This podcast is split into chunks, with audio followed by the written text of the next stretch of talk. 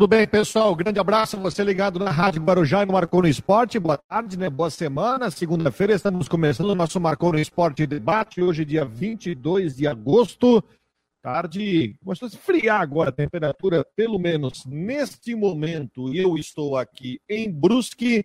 Temperatura por agora, deixa eu ver aqui, está na marca dos 18 graus. Muito bem, hoje tem Havaí em campo, hein, gente? Hoje, 8 horas da noite, o Leão entra em campo e enfrenta o Internacional de Porto Alegre, jogo importante. O Havaí joga para sair da zona de rebaixamento do Campeonato Brasileiro. Transmissão da Rádio Guarujá, Cláudio Aurélio Miranda com Décio Antônio Rui Guimarães, Jean Romero e Edson Curso hoje à noite.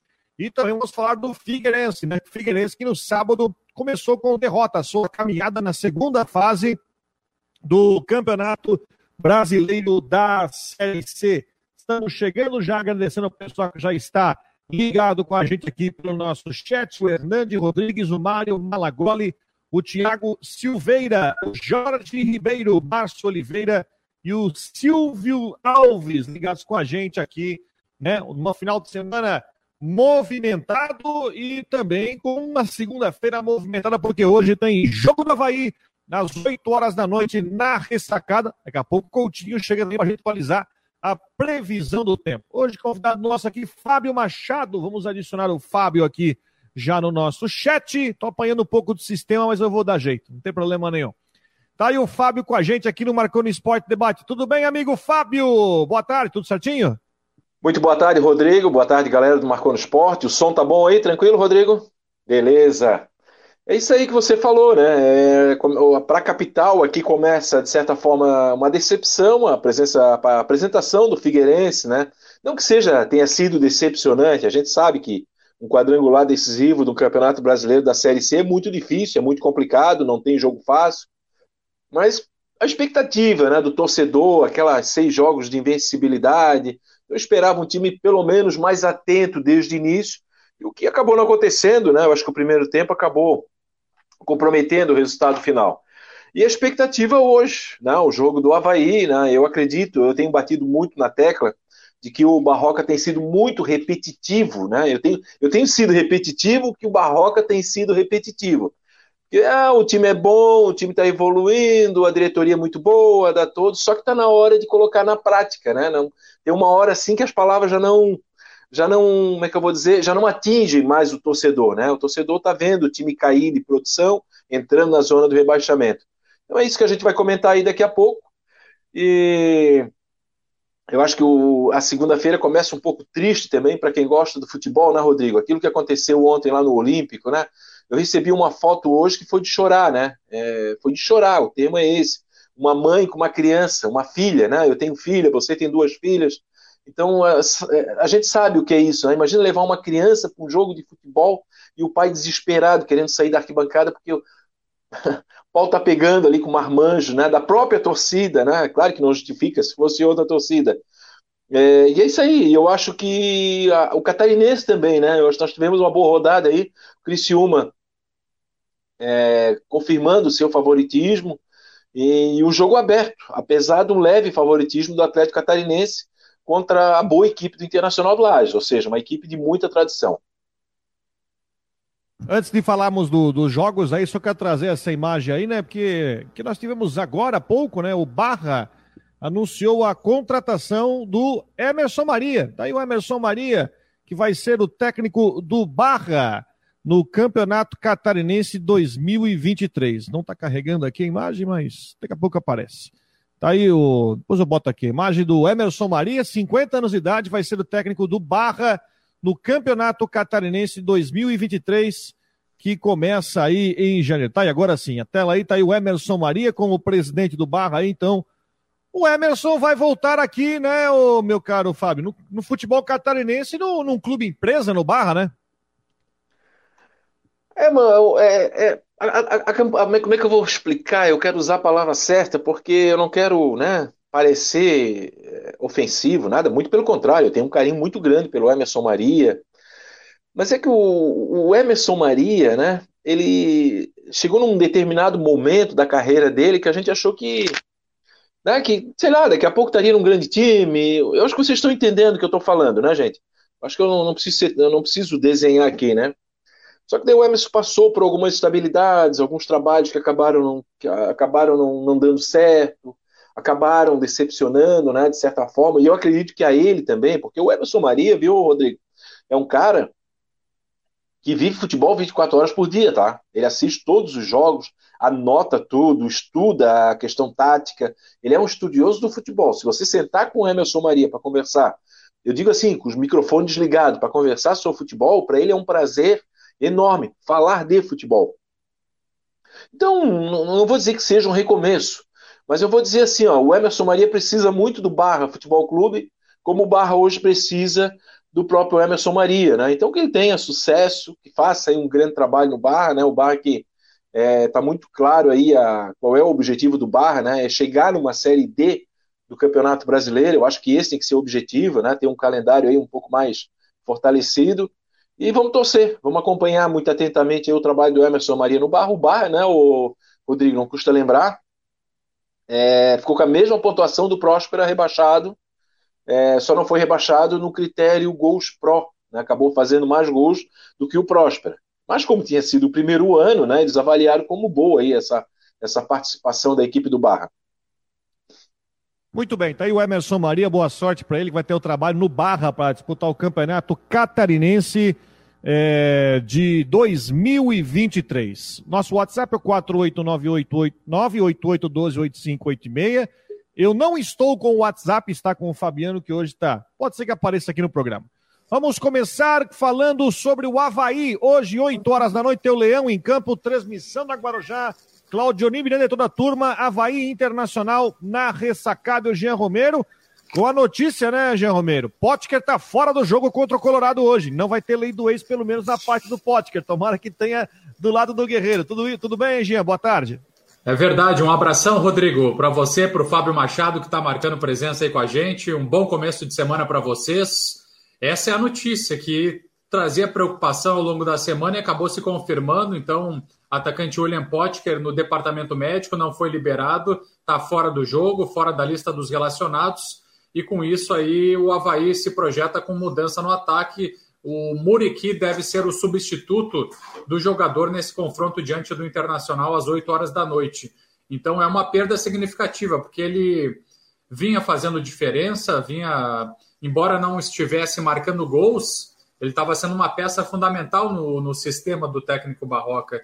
É, inclusive, vários pênaltis que foram marcados a favor do Havaí foram feitos, é, cometidos sobre o William Potker. Então ele está fora da partida e essa é uma notícia que, por enquanto, preocupa, viu, pessoal? Vamos lá, qual é o 11 para o jogo hoje? Vamos lá, Gia. Com o goleiro Vladimir, com o Kevin ah, retornando à titularidade, aí uma boa notícia, jogador que se recuperou de um estiramento no músculo da costela, então Vladimir no gol, Kevin na direita, na zaga Bressan e Rafael Vaz, e na lateral esquerda Bruno Cortes. O meio-campo, a manutenção do Raniel, do Bruno Silva e Eduardo voltando à equipe principal. No ataque, Muriqui, o artilheiro Guilherme Bissoli e o centroavante Paulo Guerreiro. A gente tem comentado aqui, Fábio, sobre a questão do Guerreiro, né? Hoje, bom, o Potker está fora do jogo, né? Não foi relacionado e o Guerreiro ganha mais uma chance, a segunda seguida como titular do Havaí hoje contra o Internacional. Qual a sua opinião sobre a escalação que o Barroca deve colocar em campo no jogo de hoje? Bom, eu acho que primeiro que o Havaí sai perdendo muito com a ausência do Potker, né? Porque justamente ele é aquele jogador da fuga, né? Ele, ele é aquele jogador que usa muito a ala do campo, a lateral do campo, para puxar um contra-ataque. E como disse o Jean Romero, né? Já dando boa tarde para ele, é um jogador que sofre muita penalidade máxima, né? E, e, e, é uma virtude do Havaí, né? Virtude porque o Bissoli tem cobrado muito bem essas penalidades máximas. Então o Havaí perde esse ponto de fuga né, esse ponto de retomada, de, de posse de bola, para fazer uma transição muito rápida entre os três setores, defesa, meio de campo e o ataque. É, então é uma perda. E a, e a, entrada do Muriqui, eu quero dizer, deixar isso muito claro, que o Muriqui foi um dos maiores jogadores que passou pelo Havaí, mas na, na, lá, na sua primeira passagem, ele não vem bem esse ano. A verdade é essa, ele não vem bem, tanto que ele foi para o banco de reserva. Então, com o Muriqui, o Havaí fica mais lento. Né? O Havaí perde um pouco essa intensidade, o Havaí perde essa velocidade, o Havaí perde esse, essa explosão, digamos. O Havaí não tem hoje nenhum jogador que tenha a explosão que o Potker tem. Seria muito interessante ver o Potker jogando contra o próprio Internacional, um time onde ele passou uma, teve uma boa fase, foi artilheiro né, do Campeonato Brasileiro, inclusive. Então eu acho que o Havaí perde bastante nessa questão. Né? Agora, independente da escalação, o que me preocupa muito, e vocês eu acho que acompanham o meu trabalho também, a coluna, a impressa, a digital, é essa inconstância da equipe do Havaí, essa passividade do treinador Eduardo Barroca, principalmente na virada do primeiro para o segundo tempo. O que, que acontece? O Havaí faz um bom primeiro tempo, geralmente abre o placar, e o Barroca fica 30 minutos contemplando o jogo, sendo que o técnico adversário já fez as escalações, já mudou, já fez o seu time reagir, tanto que o Havaí já tomou quatro viradas nesse campeonato brasileiro, fora os jogos em que o Havaí cedeu o empate. Eu não tenho esse levantamento de quantos jogos o Havaí saiu vencendo e depois tomou, não sei se o Jean tem, mas enfim, acredito que sete, oito partidas, ou seja, o Havaí perdeu a oportunidade de vários nesses jogos sair com a vitória, né? E aí algumas derrotas muito doídas. Aqui eu posso falar do Juventude em casa, do Cuiabá em casa, né, que saiu vencendo por 1 a 0 depois tomou a virada. Então eu acho que a maior preocupação que eu tenho é em relação a essa reação né, do Eduardo Barroca quando o resultado estiver mesmo favorável no início do segundo tempo. Não dá para ficar 30 minutos esperando o adversário crescer, o adversário martelar, para depois fazer uma alteração quando seus próprios jogadores já estão cansados e aí já fica mais difícil assimilar uma proposta né, de jogo, alguma reação. E com relação ao Guerreiro, ele tem que jogar, viu, Fabiano? Eu sou da ideia de que ele já está aí muito tempo treinando. Eu lembro que quando ele chegou, eu falei com o Júlio Rett, o Júlio assim, Fábio, se ele passar nos testes, eu vou assinar. Se o, se o departamento médico disser assina, se o departamento de departamento físico disser assina, eu vou assinar. Então tá na hora, tá na hora de dar tal minutagem para o Guerreiro, né? É uma contratação de grande porte bota lá 30 minutos, se der um, só um tempo, mas bota ele para aprender a defesa, para exigir um pouco mais da defesa do Internacional. Eu colocaria ele sempre que eu tivesse a oportunidade. Lembrando, né, Jean, eu acho que uma informação importante, porque tem esse jogo contra o Internacional hoje, depois o Havaí tem dois confrontos, não que esse jogo não seja importante, ele realmente é, mas o Inter está brigando pela parte de cima da tabela, né, tá lá brigando até por Libertadores, porque depois desse jogo tem Coritiba no próximo sábado à tarde, se não mudar, na, uh, em Curitiba, no Couto Pereira, e depois tem jogo contra o Juventude. São dois jogos fora. E o Havaí tem uma série de jogadores pendurados, não é isso, Jean? Exatamente, é, tem jogadores que estão pendurados e essa é uma preocupação aí do, do, do técnico Barroca para a sequência de jogos. Pega o Coritiba, pega o Juventude, é uma situação aí bastante complicada, então tem o caso do, do Bissoli, enfim, é, que é, que é um jogador super importante, né? O artilheiro do time, jogador aí que também está pendurado. Então, eu vou te ajudar o aqui. Ó, tem essas adversidades para esses próximos jogos. E naquele bloco, viu, Rodrigo? Eu não sei se você ia falar alguma coisa aí, pode falar. Não, mas... só para dizer que os pendurados são Bissoli, Bressan, Galdesani, né? Jean Kleber, Lucas Ventura, o Muriqui tá pendurado e também o Vladimir tá pendurado.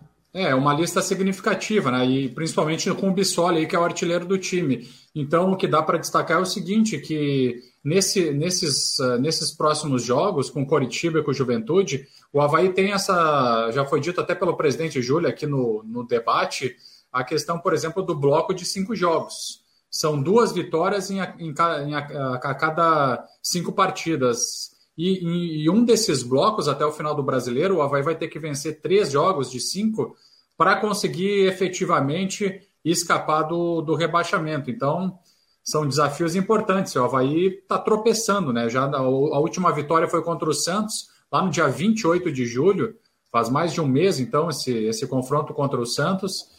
É 1 a 0 na ressacada, então está na hora de começar a pontuar. Ô, Fábio, eu gostaria de ouvir, ouvir tua opinião sobre um tema que a gente estava debatendo aqui na, nas, últimas, nas últimas semanas. Eu gostaria de ouvir a tua opinião até por acompanhar o dia a dia. Até que ponto você acha que pode haver uma pressão em cima do Barroca no que diz respeito ao cargo dele, em caso de derrota hoje, porque depois tem uma sequência difícil. Tem Curitiba e Juventude, que são confrontos diretos fora de casa, onde o Havaí tem a obrigação de vencer, depois vai ter o Atlético Paranaense em casa, no, no dia 11. Até que ponto você acha que cai a pressão para cima do Barroca nessa sequência, hein, Fábio? Olha, sendo muito honesto, qualquer time do futebol brasileiro hoje já teria uma pressão muito grande em cima do Eduardo Barroca, né? Eu acho que são 15, são dois pontos, nos últimos 15, 15 pontos né, disputados, o Havaí conquistou apenas dois. É aquela história, né? O empate contra o Corinthians não foi um mau resultado, como também não foi o empate fora de casa com o Goiás, né? Os resultados a serem lamentados foram esses, que eu já citei aqui, e vários outros. É, então, assim, qualquer outro time já teria uma pressão muito grande, uma pressão enorme. No Havaí isso não vem acontecendo. Pelo menos a gente não vê nenhuma manifestação da diretoria, ainda nas redes sociais. Assim, claro, tem um outro torcedor que pede a saída, né? Eu vou ser assim, ó, honesto como eu sempre sou, né? Eu pedi a saída do Barroca na derrota contra o América. Da forma que foi, do jeito que o Havaí entregou o jogo, do jeito que o Havaí jogou aberto, ali eu disse: olha, gente, é hora de mudar para a sequência do campeonato. O muda vai continuar igual. Eu não, eu não tenho aqui a sequência depois dos jogos do, do Havaí, depois daquele do América. Quer dizer, o Havaí não venceu mais. Né? Agora é evidente que uma derrota de hoje. Porque eu acho que é a primeira, é a primeira rodada que o Havaí entra na zona do rebaixamento. Confere? Acho Perfeito, que é a primeira rodada que o Havaí entra no gramado sabendo que está na zona do rebaixamento. Então a zona do rebaixamento. Sai da zona do rebaixamento. Não, sim, ele sai. Mas assim, ele entra na zona do rebaixamento, né? sabendo que está na zona do rebaixamento, e aí, por, por coincidência, ainda é o último jogo da rodada, né? Deixou todo mundo jogar, e a rodada até pareceu boa para o Havaí. Né? Os resultados ali, alguns empates. Então, assim, hoje é diferente. Uma derrota de hoje ela vai ter um peso maior, porque o Havaí já entrou na zona do rebaixamento. Né? Se ele vence, ótimo, poxa, o Havaí reagiu, agora tem esses jogos importantes. Então eu acho que, respondendo a tua pergunta, eu acho que hoje, caso o Havaí não vencer esse jogo de hoje, aí eu acho que começa a ter uma pressãozinha maior. Eu acho que a própria diretoria executiva, acho que o próprio Júlio Red, acho que o próprio Marquinhos vão sentar amanhã, opa, como é que é, professor? E aí? Né? Eu acho que começa a ter um pouco de, de mais pressão. Agora, em qualquer outro clube do futebol brasileiro no cenário, vendo o Havaí, que chegou lá na terceira posição, claro que não, a posição do Havaí não era a terceira posição, mas cair para sétimo, cair para oitavo, cair para décimo primeiro, cair para décimo quarto, cair para décimo quinto, cair para décimo sétimo, a pressão estaria grande. Eu acho que outros times em situação é, menos conflitantes já mandaram treinadores embora. O Fábio, é, o Rodrigo, Fala, só para dizer o seguinte, isso não aconteceu no Havaí, viu, pessoal? Pelo menos no, do meu ponto de vista ainda não aconteceu, porque o Havaí fez uma arrancada muito positiva na Série A do Brasileiro. E aquela campanha pífia lá no Campeonato Catarinense, viu, Fábio? Ninguém esperava o Havaí competitivo na, na competição nacional. Então acabou tendo bons resultados e por isso o Barroca continua. Mas eu também vejo isso que você está dizendo. E só para trazer informação, que o Coutinho já está na área, coisa rápida aqui. Depois que você falou do jogo contra o América, na vigésima rodada, o Havaí perdeu 3 a 1 Ainda na sequência, deixa eu só pegar os jogos aqui, agora fugiu da minha tela. A sequência dos jogos. Eu te é, ajudo. Na 21 rodada, o Havaí empatou com o Corinthians, depois empatou com o Goiás e agora ainda vai jogar contra o Internacional. Ô, Rodrigo, só, só um pouquinho, Rodrigo. Eu estou olhando aqui na. No... dois empates. Fala. Eu estou olhando aqui no Google, aqui no mercado, só para ver quanto é que custa essa cadeira que o Coutinho está sentado. A mais barata custa 12.114 reais. Essa cadeira que o Coutinho está sentado. Que é isso, Verde não? Preta ainda, né? Verde preta ainda. Que é isso, né? A é super rico. A mais barata, hein? A mais barata, hein? E é à vista, tem que ir lá e buscar. Que moral, hein? Tá certo. Ronaldo Coutinho, direto de São Joaquim. Tudo bem, Coutinho? Boa tarde. 12 mil. Essa aqui não deu, acho que não foi nem mil. Aqui, ó, o Coutinho vai lembrar o Amaro Seixas Neto, né? Sim. Que era um grande folclorista e também é, um grande homem do clima, né? Na, na Guarujá, nos anos 70.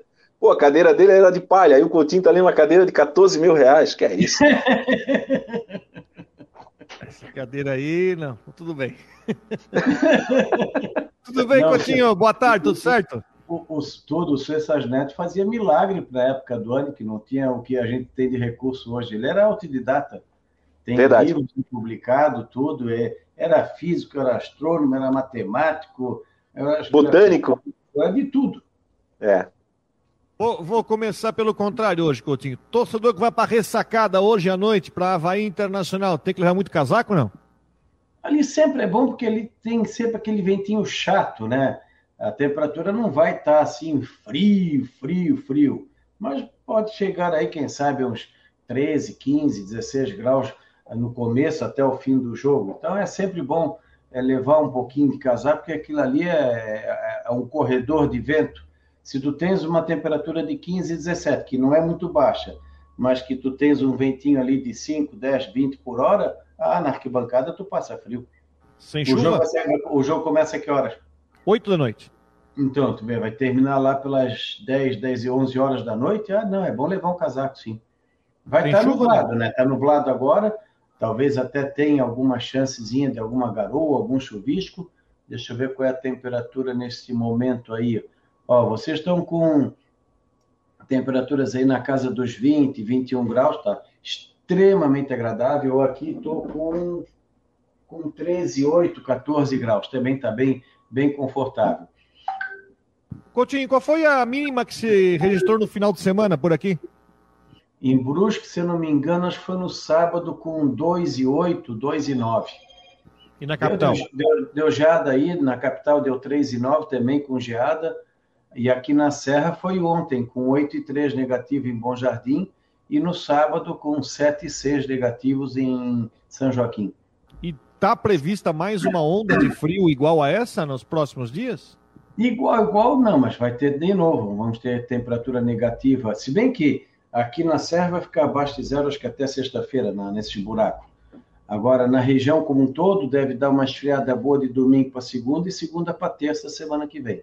Até lá, vocês ainda podem ter alguma chuvinha. Hoje, pequena chance.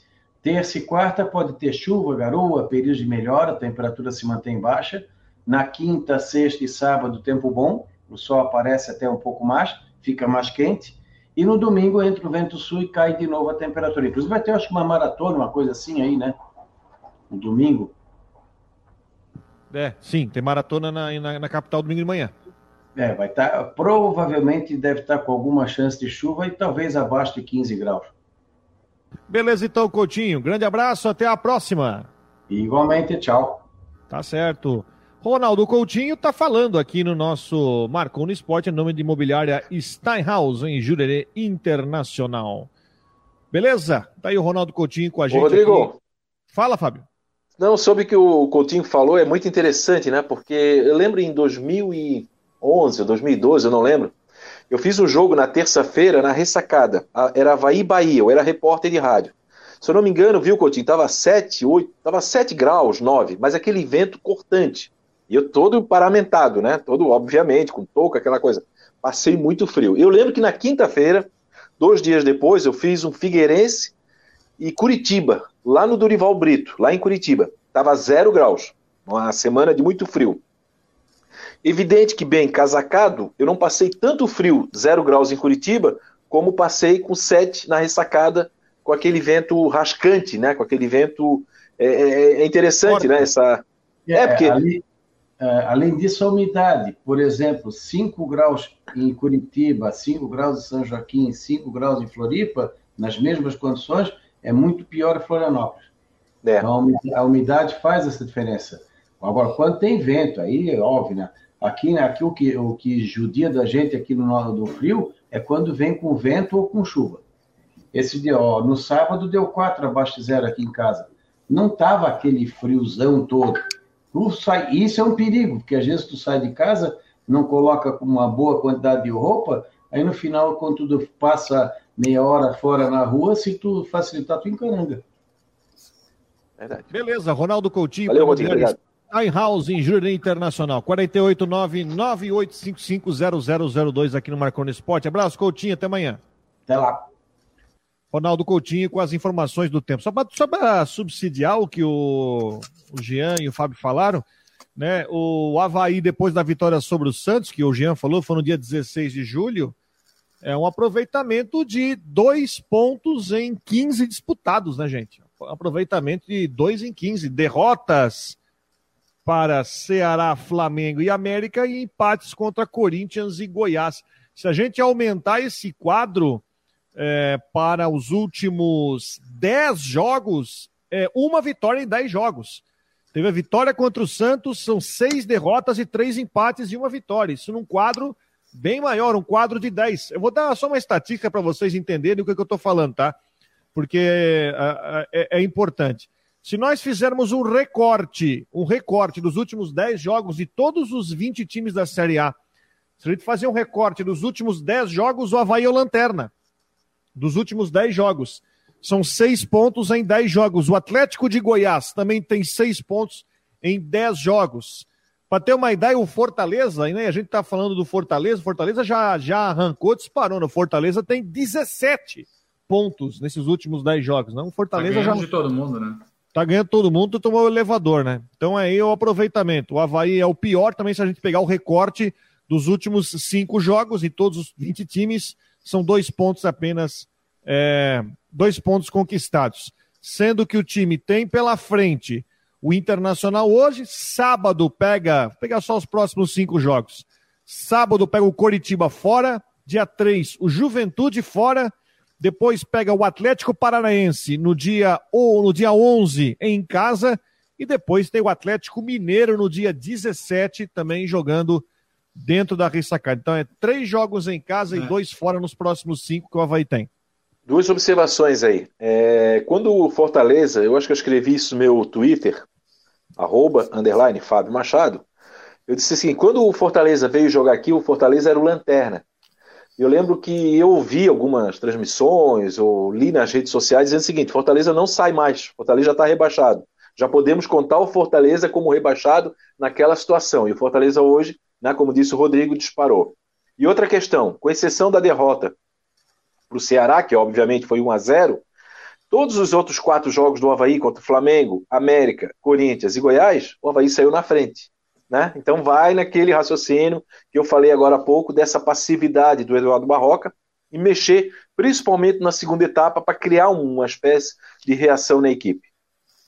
Exatamente, eu queria dizer também um pouco mais sobre esses dados é, com relação ao Havaí porque a exceção do jogo contra o América Mineiro, Fábio, que você também uh, falou ali sobre, sobre o caso do Havaí, que tomou 3 a 1 e também do RB Bragantino, onde a equipe perdeu de 4 a 0 nos outros jogos, o Havaí até foi competitivo, né? Tanto que a gente está comentando aqui que a equipe saiu na frente, mas cedeu o empate, cedeu as derrotas, a virada dos outros times. E isso não aconteceu no início, né? Porque enfim, conseguiu vitórias importantes, até contra o próprio América Mineiro, porque na estreia venceu de 1 a 0 aqui no estádio da Ressacada, venceu Goiás, venceu outros times.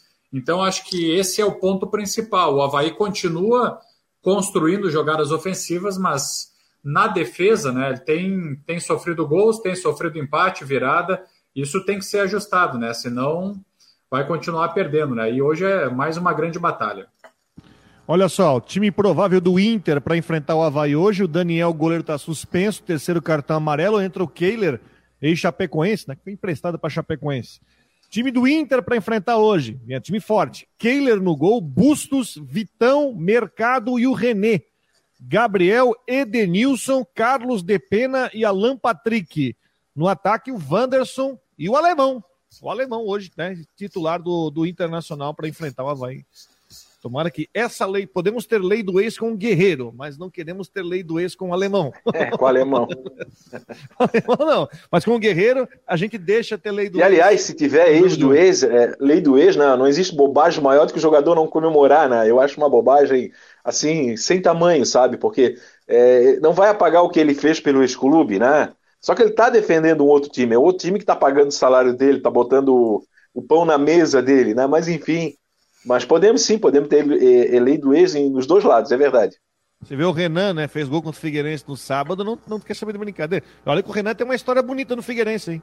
Tem. Olha o tem. Renan tem uma história, uma história legal no Figueirense, fez gol contra o Figueirense, é, pelo ABC, né? Contra o Figueirense no sábado. E, enfim. Ano passado ele fez contra o Havaí, né? O, eu acho que ele fez, fez contra... contra o Havaí, ele estava no Operário, eu não lembro. Ele fez um gol contra o Havaí, é verdade. Estava no Remo? É, não lembro agora exatamente. Ele estava no time e fez um gol contra a Bahia. É. Então tá certo. Aliás, falar em operário, o, a torcida foi cobrar hoje lá no treino do operário. Fica legal assim, invadiram lá o campo, chamaram os jogadores para cobrar, porque o, o operário hoje está na zona de rebaixamento da Série B. É isso que tínhamos para o Leão. Escala o time do, da Guarujá para o jogo de hoje, meu caro Jean Romero. Vamos nessa então. A equipe está pronta para o Super Futebol Guarujá com, o, com a narração do Claudio Niro Pusca Miranda, na, nos comentários o Décio Antônio Rui Guimarães, Comigo nas reportagens pelo lado do Havaí, o Matheus Deichmann com o Internacional e o Edson Curcio no tradicional plantão. Na central técnica, o Paulo Renato e no estádio conosco lá também na, na central de operações, o Edson Murilo Garcia. A equipe super pronta aí, Rodrigo. Que dia, que hora começa? Hoje tem o eleições, né?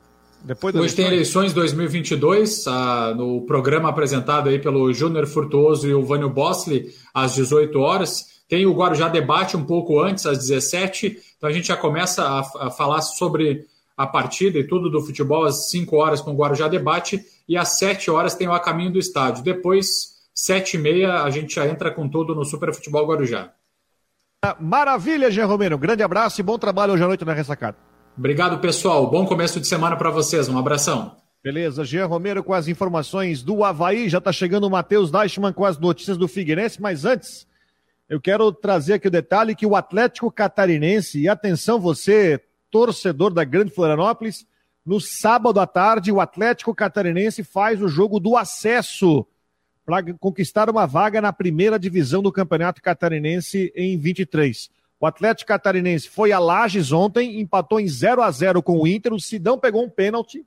O Sidão pegou um pênalti.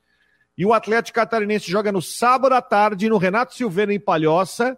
Por um empate, se não tomar gol, estará garantindo seu acesso para a primeira divisão do futebol catarinense. E aí é o seguinte, né, Fábio? Você que acompanha a história também do futebol da Grande Florianópolis e também faz um resgate histórico.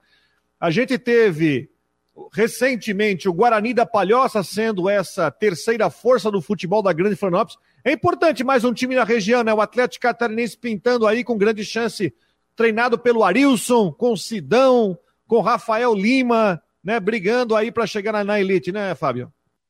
É, eu fiz uma matéria com eles, né, Rodrigo? Nós estamos falando de um time que tem dois anos, cara. dois anos de fundação, né? Geralmente o time tem uma história muito tradicional. Então, é um time realmente, uma carreira, é, uma, uma trajetória meteórica. Eu acompanhei a final do ano passado. Eles decidiram contra o Nação. O jogo foi aqui no campo do Palmeiras, no Eno Amantino, no estado no Roçado. Inclusive eu e o nosso querido Eduardo Ventura, né, transmitimos esse jogo para a TV da Federação. E eu já vi ali, sabe, aquela digital não de foi muita organização. Caravaggio? Não, não, ano passado na Série C. Foi 2020. Foi o Nação.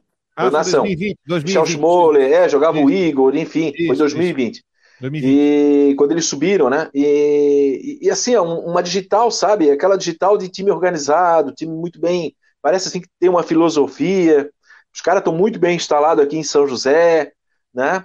E estão aí, estão aí a um jogo, né? Daqui a pouco eles podem estar ocupando hoje, não vou dizer que vai ocupar o lugar no coração, não é nada disso, mas podem estar ocupando o lugar que pertenceu há muito tempo Guarani de Palhoça, né? Então, eu não estou aqui diminuindo o Guarani, muito pelo contrário. Eu estou dizendo que se o Atlético subir, ele passa a ocupar esse espaço que sempre foi do Guarani de Palhoça. Que sentido? O segundo time do torcedor do Figueirense e o segundo time do torcedor do Havaí, né? aquele time simpatia. Não, beleza, vamos torcer para o Atlético lá, vamos dar uma força para eles. Então é um espaço que está ocupando e pode ocupar muito bem. Então é uma trajetória realmente meteórica, forte, né? um time que eu conversei com o presidente semana passada e eles dizem que eles é, estão focados realmente nisso. E se ano que vem tiver uma Série A do Campeonato Catarinense, ter voos mais altos, inclusive. Também brigar, de repente, por um Campeonato Brasileiro da Série D. É, sábado à tarde, o jogo da volta contra o Internacional de Lages, né? no Renato Silveira em Palhoça, né? O primeiro jogo foi 0 a 0 então o Atlético joga pelo empate por ter melhor campanha, né? para conseguir aí o acesso para a primeira divisão, para a elite do futebol catarinense em 23. E o detalhe, né, Rodrigo, Fábio, já dando boa tarde, São José é a quarta maior cidade do estado. E em 271 anos de história nunca, tive, nunca teve um time na primeira divisão. Então, muito bacana o projeto do Atlético Catarinense. É, o presidente Dyson Rodrigues, né, que tem ali, que é o, o investidor do, do Atlético, esse ano montou um time bem forte. Ano passado já é, teve altos e baixos na Série B do Catarinense. Quando o Fábio estava comentando em 2020, na Série C, ele foi campeão invicto e revelou o PP Mainês, que hoje está no Atlético Goianiense, passou pelo Brusque. Então é um time bem interessante que está um empate aí de é, disputar a primeira divisão do Catarinense. É um projeto que, que me lembra o Barra, né? O Barra de Balneário, que se manteve na primeira divisão e hoje anunciou o Emerson Maria como técnico. Exato. Muito bem, bem lembrado o PP. PP jogou muita bola aí nesse jogo, bem lembrado, bem lembrado. É, o PP. PP depois ele foi. Só lembrando. Passou pelo Brusque e foi pro Atlético de Goiás para jogar no é, Sul. Só, só lembrando, viu, já que você falou em capital, resgate histórico, a capital não teve só o Havaí e Figueirense como campeão estadual, né? É sempre importante lembrar. O Havaí teve o externato, e aí corre uma lágrima aqui de emoção. Meu time corre até um. Eu vou tentar até me segurar aqui a minha emoção, o externato. Campeão catarinense 1925 invicto, o Atlético Catarinense em 1937 e o Paula Ramos em 1959, só para trazer esse resgate histórico aí. Sabe que uma vez existia um time chamado São José. Eu lembro que jogou a segunda divisão em 2005, se eu não me engano, jogou a segunda divisão. Eu lembro que jogava no estádio do Palmeiras do Roçado. Jogou, se foi contra o Brusque. E eu lembro também do BAC, né, do Biguaçu Atlético Clube, isso na década de 90, em 97. Balduino era o técnico, Balduino era o técnico e tinha e tinha como atacante o Robinho. Lembra do Robinho que foi da base do Havaí, ô Fábio? Que... Sim, não, lembro, lembro. O, o Bach. lembra daquele? Isso, o Bach ele projetou bons jogadores. E depois o Bach, né? Aí depois nós tivemos, ô Rodrigo, só para já que nós estamos nesse resgate histórico aí, é, em 2012, 2014, nós tivemos o Biguaçu Atlético Clube, que eram os empresários de Itajaí, eu acho que o Crispim, que hoje está na federação, estava envolvido nesse projeto. Acho que eu tenho até aqui, ó. Não, até a camisa dele. O Biguaçu. O, o Bach é. é o Biguaçu. É, até eu ganhei deles na época, isso aqui, ó. Deixa eu ver se consegue. Aqui, ó. Ganhei deles aqui. Eu tenho a camisa desse, desse time. Só que assim, né? Da mesma velocidade que surgiu, na mesma velocidade sumiu, evaporou, foi embora. E a curiosidade é que o Biguaçu, esse time do Biguaçu, jogava no campo do BAC. E não tinha nada a ver com o BAC. É, e daqui a pouco, no, tá começando a Série C do Catarinense, tem o Pedra Branca Esporte Clube, da Palhoça também. Mais um Exatamente. Verdade, tem o Pedra Branca. Vamos falar do Figueirense. Figueirense que perdeu para o ABC pelo placar de 2 a 1 no sábado. E tem uma situação, né? Ontem o Vitória venceu o Paysandu por 1 a 0 gol do Rodrigão, aquele mesmo ex-Havaí. Então nós temos nesse momento ABC e Vitória com três pontos e o mesmo saldo, né? Mas o ABC tem um gol pró e aí o Paysandu e o Figueirense com zero. Onde é que eu quero chegar? Agora temos a segunda rodada com Figueirense e Paysandu jogando em casa se os times mandantes vencerem, aí o, o, o, o, grupo C fica no zero, como tem chamado o Claudio o grupo do povo. Volta para o zero e aí a gente vai para as quatro rodadas. O que, que você traz informações do Figueirense, hein, Matheus? É, o Figueira que surpreendeu ao, ao não levar o Léo Arthur né, para a viagem. Ele tava, teve um desconforto muscular, até está na expectativa de retornar para jogar com aquele esquema de dois meias em casa. O John Clay está voltando também, está na transição, deve ser relacionado para a partida, mas não deve ter condições de sair jogando, de jogar os 90 minutos. Então é curioso a gente ver essa situação fora do campo. Dentro do campo perdeu por 2 a 1 até um primeiro tempo um pouco mais abaixo, né? É, do que, que foi o segundo. Segundo tempo até o Figueira conseguiu equilibrar um pouco mais a partida, mas algumas falhas individuais, a gente na, na transmissão agora já até bateu muito na, na tecla do gol de lateral, né? porque o primeiro gol do ABC é um arremesso de lateral dentro da área, uma vacilada completa da defesa do Figueirense num quadrangular final. É, é um pouco perigoso, né? Tomar esse, esse tipo de gol mais bobo. É, enfim, é, as falhas que pareciam ter sido corrigidas ali na reta final da primeira fase voltaram a aparecer nesse jogo, nesse primeiro jogo, mas claro, o ABC estava com o frasqueirão lotado até. A gente viu fotos de lá, o, muito bonita a festa da torcida do ABC. E como diz o Claudio Miranda, é o, grupo, é o grupo do povo, né? Todos os jogos vão ser com estádios lotados. Barradão para Vitória e Paysandu também estava lotado. O Scarpelli para Figueirense e Vitória vai estar lotado. A Curuzu para Paysandu e ABC vai estar lotado. Enfim, é, os jogos vão ter torcida em, todos o, em, em, todas as partidas. Então é curioso a gente ver essa situação. Agora vai do Figueirense é, fazer o, é, fazer valer o, o, fator mando de campo, né, o fator casa, esse jogo contra o Vitória, também né, depois da partida contra o Paysandu, porque a conta, Rodrigo, é que com nove pontos dê para classificar. Só que para fazer um parênteses aqui, o Marcelo Cipriani, ó, não podemos esquecer do Flamenguinho de Capoeiras, liderado pelo Badu que disputou a cima do Catarinense. Aliás, é na vizinhança do Matheus, o Matheus agora tá, é morador da, do Capoeiras. Aliás, deixa eu trazer uma informação do Flamengo Capoeiras, eu ia colocar na coluna, acabei esquecendo, tá? O Flamengo está extinto. O Flamengo Capoeiras acabou, tá? Ele ainda jogava sábado ali, aquele veterano, né? Fazia um jogo lá. Aí andaram fazendo um jogo lá, andaram tomando uma sacola. Aí o Badu foi lá, comprou um novo uniforme. Ó, tá aqui, ó, Capoeiras Futebol Clube. Mas vocês estão proibidos a a camisa do Flamengo. Então o Flamengo, não, ele, ele falou isso aí. O Flamengo está extinto, não existe mais o Flamengo de Capoeiras, é mais um time que entra para a história. O Flamengo de Capoeiras disputou, na verdade, a segunda divisão quando os dois times da capital disputaram a segunda divisão. Isso que é um fato interessante. Aí enfrentou em 93, 94. Em 94 jogou contra o Havaí, né? O último jogo foi 3 a 0 lá no estádio Orlando Scarpelli, três gols do Jacaré, foi onde o Havaí foi para a semifinal.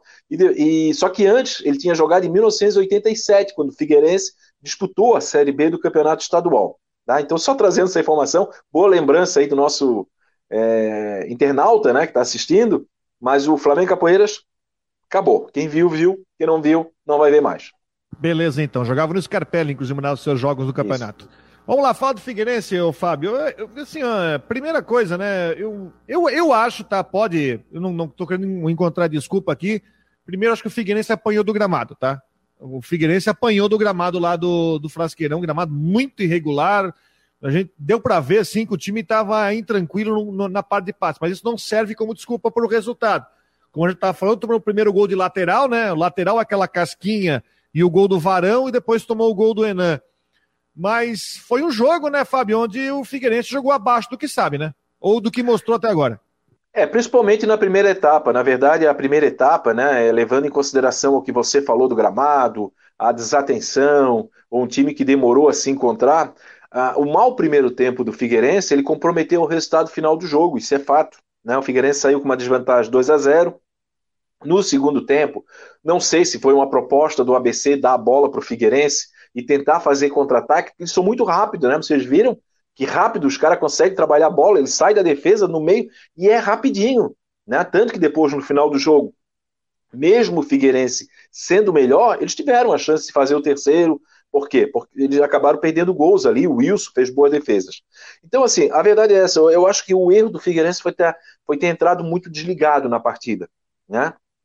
É um jogo decisivo, é uma decisão, e decisão você tem que entrar focado é, na hora do hino nacional, você já tem que estar concentrado. Né? Então, quando o Figueirense acordou para a partida, a verdade é essa, estava 2 a 0 Esse é fato. Em que pese o Figueirense ter tido uma chance de ter aberto o placar. Vamos ser justos, vamos ser corretos. Mas no segundo tempo, mesmo com o Figueirense dominando a bola, mesmo com o Figueirense chegando ao seu gol, sendo muito melhor, aparecendo o futebol do Moacir, eu gostei muito do Moacir, viu? Estou falando do Moacir na saída de bola, não na marcação. Ele era o homem que a bola passava, ele penteava a bola, fazia a distribuição, o Figueirense foi incapaz de tentar pelo menos o gol de empate, que ali, naquela circunstância, é, seria uma vitória. Seria uma vitória, você está perdendo 2 a 0 na casa do adversário. Agora o que fica muito claro é isso, fator campo, né? Eu, eu, eu, me chamou a atenção porque são quatro times muito fortes de torcida. Nós vamos ter casa cheia todo jogo, a torcida vai pressionar. Então, o time que conseguir fazer valer o mando de campo, ele vai brigar pelo acesso até a última rodada. Agora você pode estar tá, tá desenhado aí. O time que tropeçar em casa, meu amigo, que depois jogar lá contra o Vitória, Figueirense passou por essa é, situação agora há pouco tempo, é complicado. Jogar, jogar lá na Curuzu, né? Jogar contra o Paysandu vai ser bastante complicado. Isso ficou muito claro na primeira rodada. O fator casa. Fala, Matheus. É, como o Fábio estava falando, do, o Figueirense fez três jogos fora de casa contra esses times do grupo. Agora jogou contra o ABC no Frasqueirão e no primeiro, na primeira fase jogou contra a Vitória e Paysandu. Duas derrotas e um, e um empate. Então fica claro que esses times sabem usar bem o fator casa. Né? E são dois jogos em casa que o Figueirense tem em sequência, Vitória e Paysandu. Agora tem o seguinte, né? É, foi uma pergunta que você fez na coletiva para o Júnior Rocha. E a gente tem que falar. Eu, eu achei que o Moacir foi mal demais no jogo. Né? Não sei se vocês concordam, mas ele tentou, e a gente falou sobre isso, ah, será que vai vir com uma formação um pouquinho mais conservadora? Ele botou o Moacir no lugar do Leo Arthur, que estava lesionado, então ele jogou com o Oberdan, com o, com o Oberdan, com o Moacir, e botou o Bassani mais à frente. Né? E tinha uma Avenida Zé Mário também, né? Então tem muita coisa para se, se corrigir para o jogo de, de, de domingo. Mas isso no primeiro tempo, né, Rodrigo? Porque não, no primeiro, primeiro tempo... tempo... que decidiu, né, Fábio? Sim, sim, sim, não, não, entendi. Eu entendi tua pergunta. Ele não jogou é. nada no primeiro tempo, ficou perdido, isolado, perdido. Eu tô dizendo depois do segundo tempo, quando a bola era do Figueirense, ele era o homem que saía ali, só isso. Sim. Mas ele jogou muito mal o primeiro tempo. Não, teve um lançamento que o Moacir fez, é, que, que quase saiu. Se não me engano, até o lançamento que, que pro Jean Silva que ele sofreu o pênalti. Enfim, mas eu concordo com vocês, só que eu, eu acho, é, acompanhando o dia a dia do Figueirense, que o Wesley Gaúcho é, teria sido titular se ele tivesse à disposição. Caso ele tivesse sem o Léo Arthur, sem o Léo Arthur, mas com o Wesley Gaúcho à disposição, ele teria ido com Wesley, Oberdan e Bassani. Mas como o Wesley também estava machucado e eram muito desfalques, muitos desfalques ali no meio campo, né? É, Wesley e Léo Arthur, que, que são o Wesley quase titular e o Léo Arthur titular absoluto, então ele acabou indo com o Moacir nessa partida fora de casa e deixou a desejar. E o Serginho também, né? O Serginho vai lembrar que era titular até outro dia e está machucado. Tem condição do Léo Arthur jogar domingo? É, ele vai ser reavaliado durante essa semana. Ainda não tem um, um, um panorama para isso, mas eu diria que é difícil. Uma lesão Alguém muscular. se machucou, Matheus? Oi? Alguém se machucou? Tens alguma. Ou não, não ainda não? Não, nesse jogo nenhum novo desfalque até agora. Mas a gente vai acompanhar, né? Na terça e na quinta terão treinos abertos e aí tá, as informações do departamento médico mais completas. Mas aí a, mas a pergunta. Fala, Fábio. Não, não, desculpa, é porque programa ao vivo é legal que as pessoas participam, né? Meu querido Bastos, né, que trabalhou muito tempo na Casan e, e vai assumir agora uma cadeira aqui na Câmara de Vereadores de São José, eu fiquei muito feliz, porque ele está sempre lá ajudando a comunidade. Ele disse assim: ó, boa tarde, não esquece que nos anos 90 tivemos o Tiradentes de Tijucas. E é verdade, que vai voltar. Treinar. Que vai voltar. Vai voltar. Antônio. O Décio Antônio é. treinou o Tiradentes, né? Décio Antônio, treinou o Jusceli, jogava o Adenir, que foi atacante do Figueirense em 1991, Felipe né? Que lá de... jogou lá. Isso, que é lá de Santa Maria da Imperatriz. Boa lembrança, Bastos, boa lembrança. Eu, eu li uma notícia do pessoal de Tijucas que está sendo montada uma comissão lá para voltar ao Tiradentes. Né? Meu pai sempre diz uma coisa, Fábio: o Tiradentes pode não ter a maior torcida, mas todo mundo sabe onde é que fica o estádio. Com certeza. Manda ponte. Quem é que não tem vontade de ficar andando, indo e vindo naquela ponte só para assistir o jogo, né? Porque da ponte tu consegue ver todo o jogo lá embaixo, é verdade. Eu fui, eu fui fazer um jogo lá que a Polícia Rodoviária Federal ficava de plantão ali só para ficar mandando, não, desce aqui, não pode desce, o jogo vai. acontecendo. Mas há uma vontade de dar volta do Tiradentes e Tijucas lá, ó. Estádio Sebastião Vieira Peixoto Tatão, né? Para voltar a ter jogos lá. Ah, é, só, só Matheus, então você vê uma possibilidade do. A, a, questão agora, jogo em casa. O Vitória é um time que teve um crescimento, começou brigando contra o rebaixamento lá e entrou no G8 na última rodada, né? Então é um time que se as, trocou de treinador, tá, tá um terceiro treinador, né? Acho que é o terceiro na treinador. Série, na série B, na série C é o terceiro. Começou com o Geninho. Começou com o Geninho. Trocou, Aí trocou e agora tá o João Bussi. Quem que era? Era o, o Fabiano Soares, aquele que treinou Fabiano o Barra. Soares. Isso. É, tá no terceiro treinador, entrou no G8 na última rodada, tem investimento alto, né? É, você, a, a pergunta é que é o seguinte: a gente sabe que o Figueirense construiu uma reação no campeonato, construiu uma reação na, na Série C em cima daquele sistema de jogar de Oberdan de último volante, com Léo Arthur, Bassani e três homens de frente. Vocês pensam que jogando em casa, claro, vamos pensar que o Léo Arthur, você fala que é difícil, mas tem opções. Né? O próprio Robinho, por exemplo. Robinho, é. eu, eu penso que o Robinho deve ir para a partida se o Léo Arthur não será que, será que cabe o risco de, de você colocar, fazer o esquema que funcionou em um jogo que não é mata-mata, mas é um jogo praticamente um mata-mata, porque uma derrota para o Vitória pode melar ou dificultar bastante o trabalho? É, o empate já complica, né? Eu penso que se o Wesley. O, quer dizer, o Wesley eu acho que não, não vai ser titular se estiver disponível ou não. Mas o Léo, o Léo Arthur, se voltar, vai para o time. Se não voltar, ele vai com o Robinho. Imagino que ele vai de Robinho, até ele jogou com o Robinho boa parte do segundo tempo, foi um dos primeiros jogadores a entrar. Na verdade, ele mexeu muito tarde, né? A primeira substituição saiu lá 25 do segundo tempo, mas o Robinho foi um dos primeiros a entrar. Penso que ele vai ser titular se o Arthur não estiver disponível. Ah, eu acho que é decisão, acho que é por aí mesmo, não tem, é jogo, o Figueirense tem que vencer esse jogo. O único resultado é, importante, dentro daquilo que nós já falamos, de fazer valer o mando de casa, é vencer. Se a projeção é nove pontos, o Figueirense tem que contar com três jogos vencendo no estádio Orlando Scarpelli. Então, uma de... né, um empate vai agregar pouco, na verdade. Uma derrota, né? Então, eu acho que o Figueirense tem que tocar para frente, tem que fazer o seu futebol. Veja bem, olha, o Vitória, quando ele jogou com o Figueirense, a retomada do Vitória foi diante do Figueirense.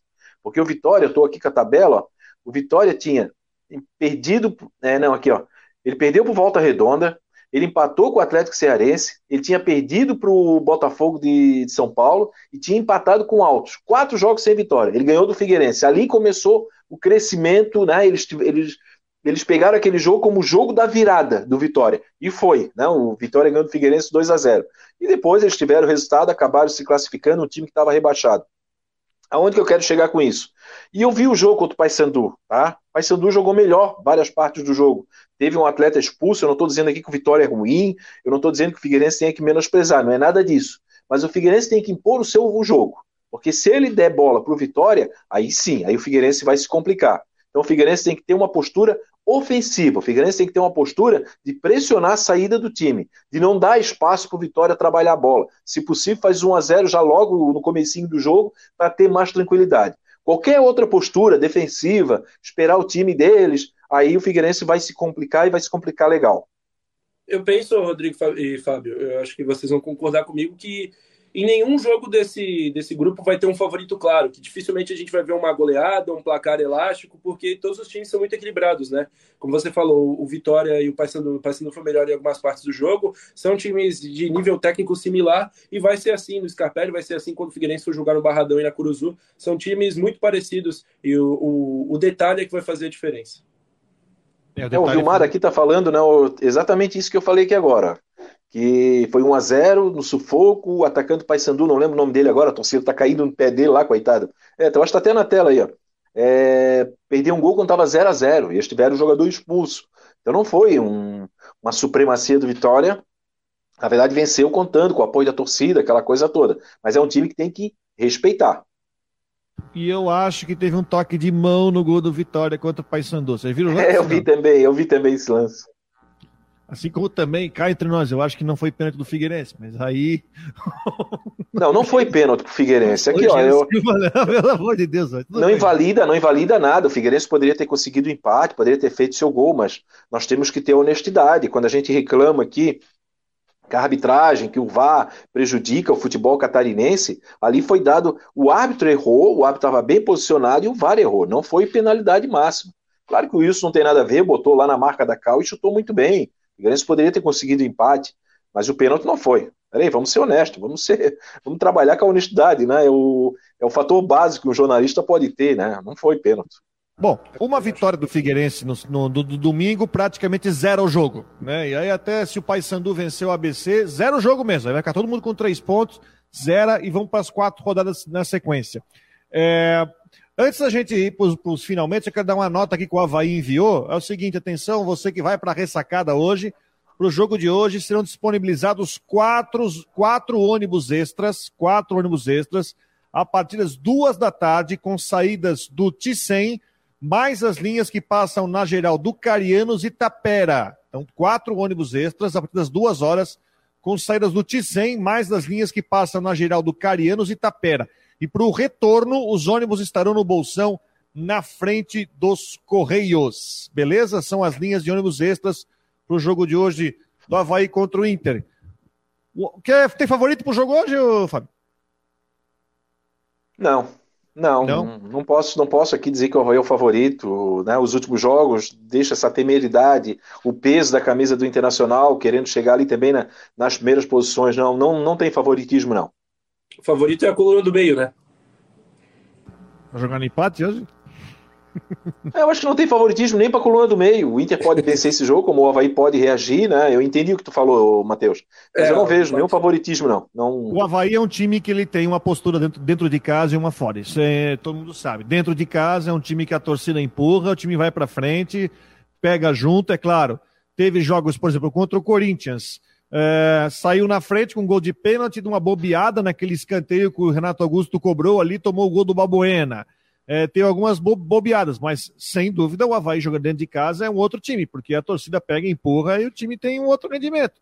Tomara que hoje o time tenha esse outro rendimento e não bobeie, né? E ganhe o jogo, porque precisa ganhar o jogo, porque depois vai para duas pedreiras fora de casa, vai pegar um Coritiba pressionado, amanheceu o estádio Couto Pereira hoje com um monte de faixa e cartaz lá, protesto. Tomou Acabou abaixo.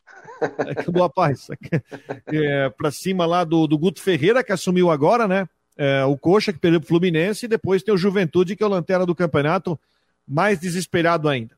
Beleza, 1h57. Fábio, muito obrigado mais uma vez pela parceria, por participar do programa conosco aqui, trocar essa ideia com a gente aqui no nosso debate. Obrigadão, amigo. Tamo junto. Tamo junto. Até a próxima. Valeu, obrigado. Né? Lembrando, vou vender meu peixe aqui, a coluna digital, né? ndmais.com.br, coluna Fábio Machado, e amanhã a coluna no Jornal Impresso ND. Valeu, Rodrigo, Matheus, um abraço. Um abraço, galera do Marcou no Esporte.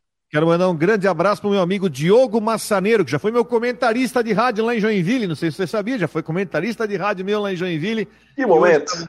Hã? Que momento! No Pacaembu, inclusive, fazendo Palmeiras e Joinville uma vez. Grande Legal. Massa, esse amigo nosso de muito tempo. Um abraço a todos lá da redação da ND. Obrigado, Fábio. Matheus, estará na ressacada hoje? Estarei na ressacada a partir das 7 horas com a caminho do estádio. Estaremos lá, Havaí Internacional, cobrindo visitante. A pergunta que não quer calar: vai ter selfie hoje com o Mano Menezes?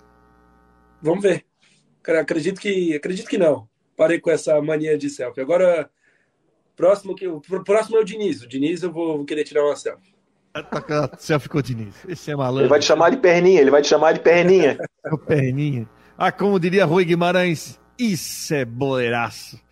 Muito bem, gente. 1h58, terminando o nosso Marcou no Esporte Debate é, na Rádio Guarujá. Hoje, 17 horas, tem o Guarujá Debate. Depois tem o Eleições 2022. Depois tem A Caminho do Estádio. Tudo sobre Havaí Internacional. Bola rola às 8 na ressacada. Grande abraço a todos. Obrigado pela audiência, pela companhia. Vem aí o Tudo em Dia na sequência da programação da Rádio Guarujá. E a gente volta amanhã, 13 horas para repercutir. Havaí Inter, a bola rola hoje às 8 horas da noite na ressacada. Grande abraço.